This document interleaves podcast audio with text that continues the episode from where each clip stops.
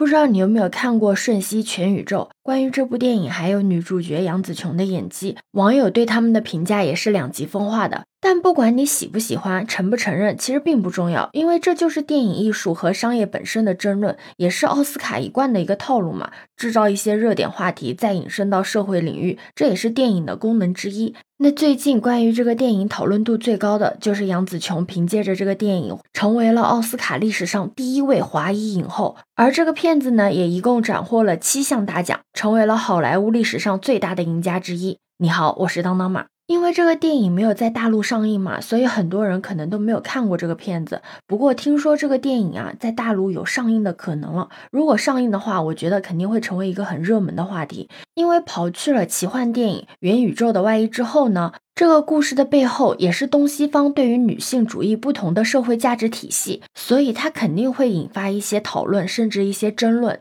不知道你有没有刷到杨紫琼在奥斯卡上发言的视频？我觉得她的那段话真的比什么女权主义的思想都要靠谱。她的那段发言真的是表达了她对全体女性的鼓励和对母亲们的敬意。她说：“女士们，不要听信任何人所说的，你已经过了你的巅峰时期，永远不要放弃。”她说：“我必须要把这献给。”我的妈妈，世界上所有的妈妈，因为她们真的是超级英雄，没有她们，我们今晚都不会在这里。了解杨紫琼的都知道，她是生于一九六二年，是马来西亚的华裔富二代。她当时也是阴差阳错的进入了香港电影圈，在香港武打片盛行的时代，她早就坐稳了华人第一女打星的地位，可以说和成龙一起创造了八九十年代香港武打片的辉煌，是香港电影标志性的人物。但是她依旧面临着女演员年纪越大，能接到的戏就越少的情况。而且作为一名华裔女性，在好莱坞的机会也只是只会少不会多的。可以说，杨紫琼已经有近十年都没有接到主演的邀请了。就在她的演技几乎都要被主流影视圈给淡忘的时候，杨紫琼看到了《瞬息全宇宙》的剧本。当她看完剧本之后，她发现自己和女主角呢是那么的像，她们都是有些失忆、有些被世界遗忘的中年妇女，他们呢也都会功夫。都是华裔，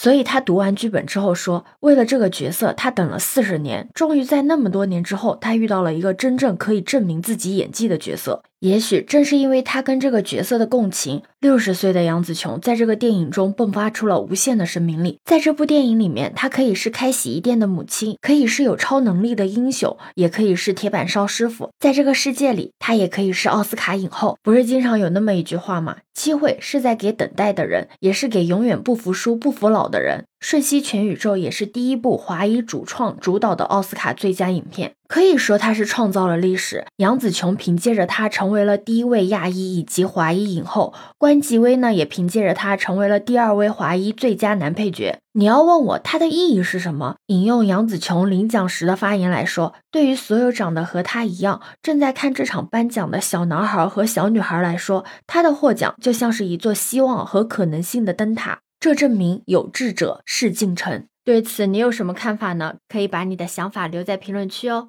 如果你喜欢我的话，也可以在我们常用的绿色软件搜索“当当马六幺六”，就可以找到我哦。欢迎你的订阅、点赞、收藏、关注。这里是走马，我是当当马，拜拜。